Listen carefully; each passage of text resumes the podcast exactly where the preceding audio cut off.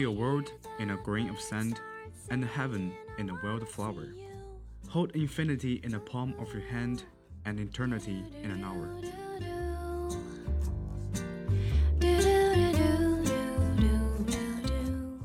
Every breeze you take, every move you make, every sunshine you feel, every wind you touch, we are twittering to you.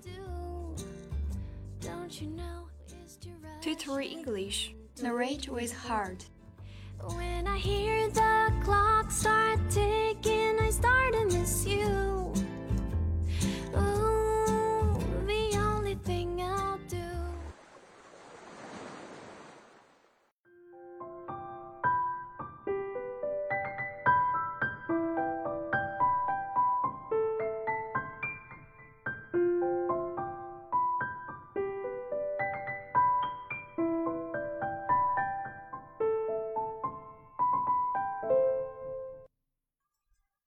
心，所以动听。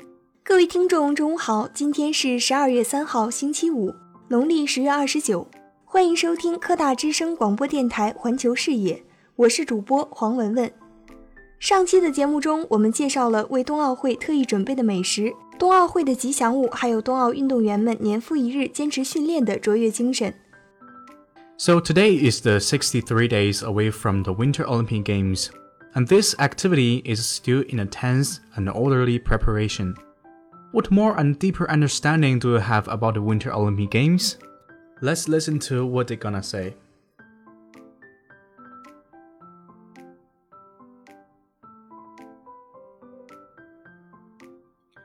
Hello everyone, welcome to our channel. My name is Zhao Heran. My name is Mi Xiang. Every Olympic Games will be held without the dedication of volunteers. Let's take a look at the preparation for the 2022 Beijing Volunteer Service. In the first half of 2021, the organizers began volunteering selectively assessment and training work. Through the early after the selection of the recruitment of volunteers, will take part in general, professional, and fourth stages of training venues and posts. At the end of January 2022, is expected to complete all training. Work time is 7 days prior to the start of the race until the end of the game after the end of 3 days. The Olympics and Winter Paralympic Games volunteer service a total of 12 categories, including competition operation service, media operation and broadcast service, venue operations, and so on. It is not difficult to say the stage of the cities are involved in. Major tournament serves artists and coaches from all over the world. Really is a very cumbersome and complex one job. At present, the recruitment of volunteers for the Winter Olympics and the Paralympics has been basically completed, and the training of volunteers for the Games is in full operation. Authority recruited nearly 20,000 volunteers in 41 business areas through online and offline interviews. Volunteers will provide 10 categories of volunteer services, including external liaison, competition media operation, and broadcasting, and venue operation for the three competition areas in Beijing and Hebei, 12 competition venues, 3 training venues, and 26 non competition venues, as well as other key service facilities and venues. The selected volunteers also have to go through a series of training courses before they can participate in volunteer work. And every volunteer has made unremitting efforts to make the Winter Olympics a success. In order to take up the post, they must first attend general training to lay the foundation of service. They need to learn general English and general skills, including service etiquette and precautions. The training courses are designed to help volunteers understand the Winter Olympics, develop their abilities and character, and better serve during the Games. Beijing Language and Culture University, BLCU, will have nearly 300 volunteers, teachers, and students working for the Games, and they will also experience joy curling. Volunteers need to learn not only basic service etiquette, but also professional skills. They learn to operate intelligent robots and plan their guided passes. They combine offline on site office work with online work. and work in their spare time. The follow-up is scheduled for mid-January 2022, and all volunteers will work in Beijing Winter Olympic Village to carry out the work related to Winter Olympic and Paralympic Games. A volunteer participating in the volunteer backbone exchange activity said, Volunteer service level represents the level of the country's hosting and games. Every move represents the image of China, the image of Hebei. We will strive to complete this work. So far, nearly 800 young volunteers have participated in exchange activities. They learn professional skills, communicate with each other, and exchange learning experience.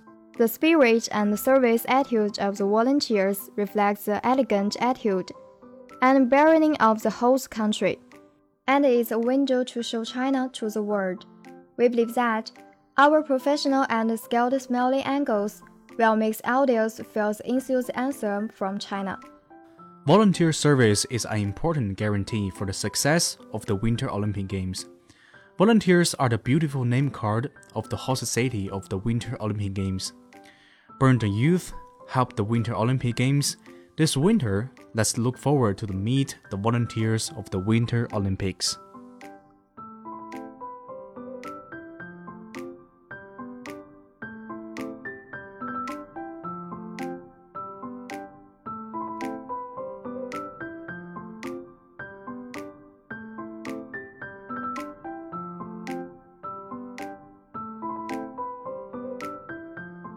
As we all know, a sports event like the Olympic Games will bring a lot of investment in infrastructure construction to the host city.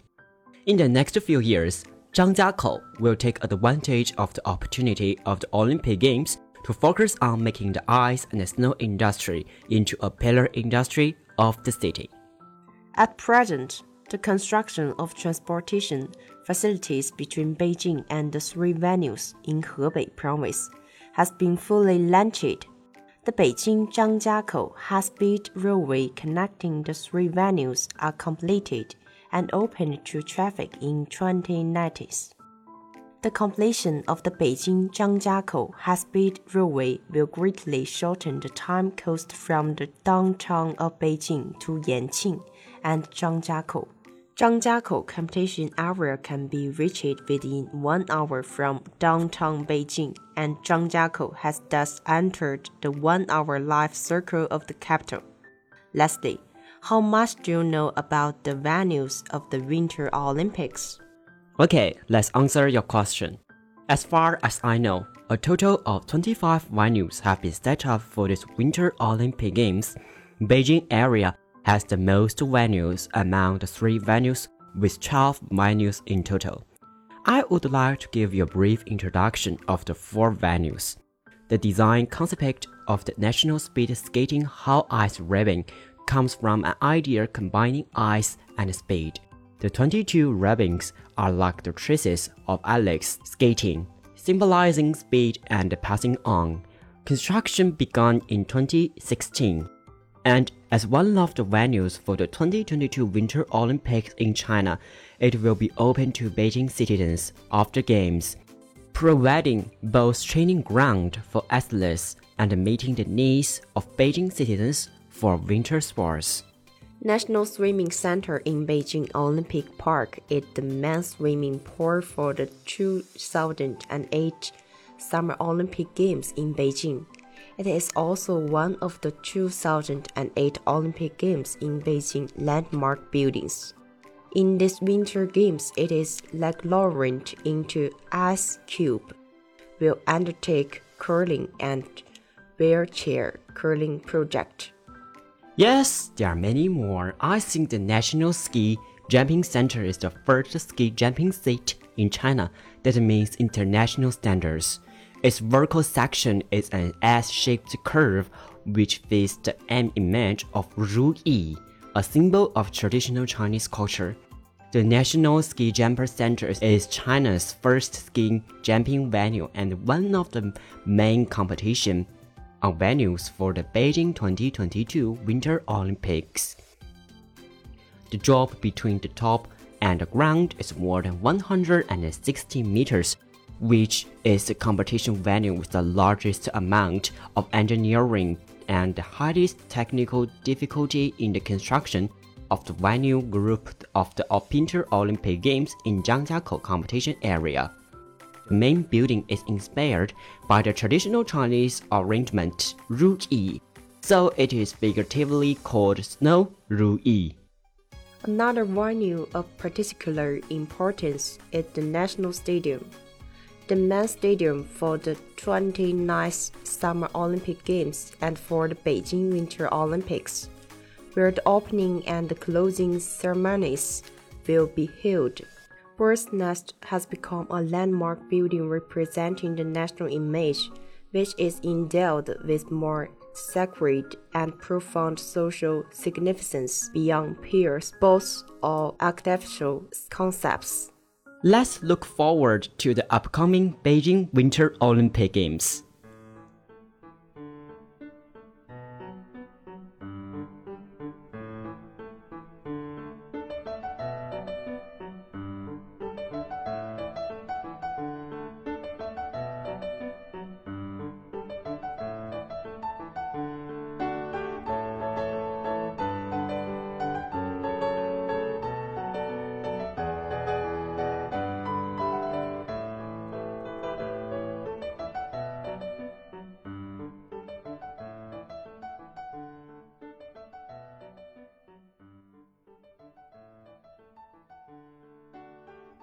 上面的节目中，我们介绍了冬奥会的场馆和冬奥会的志愿服务。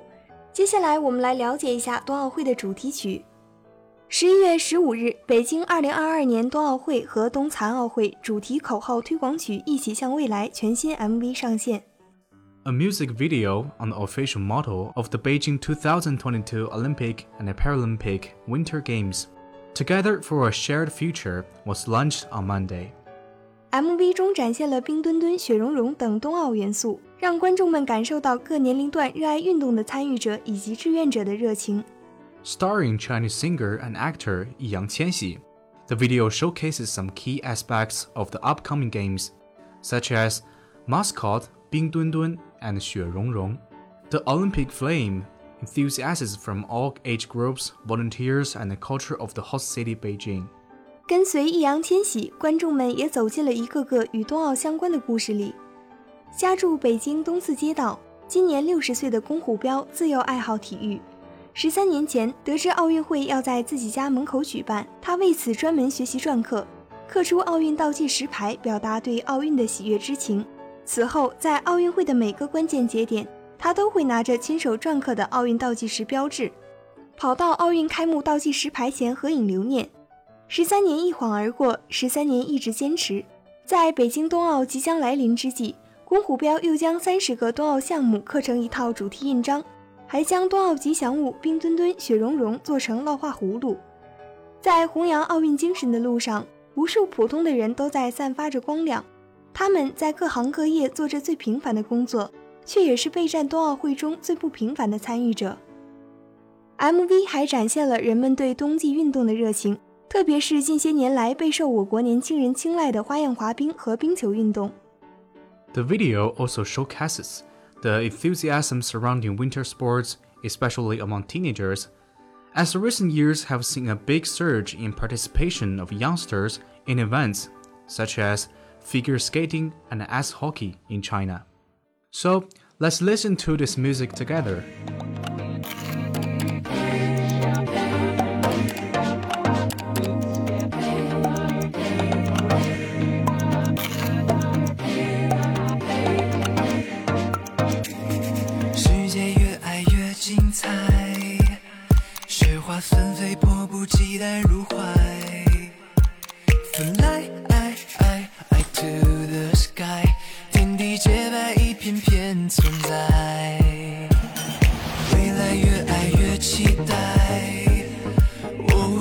心花怒放表白。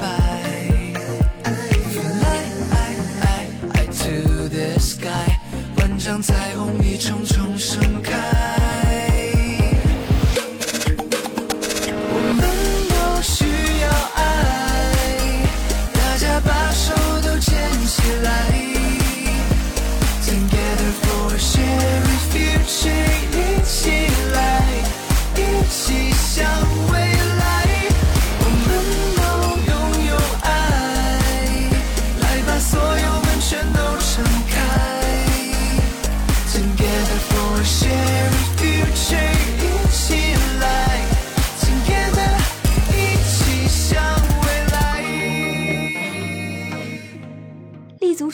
放眼世界，跟踪热点，传递声音。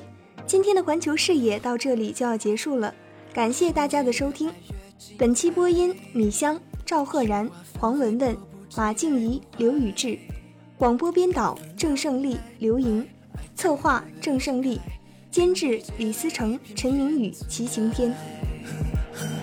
未来越爱越期待，我无尽空心花怒放飘摆。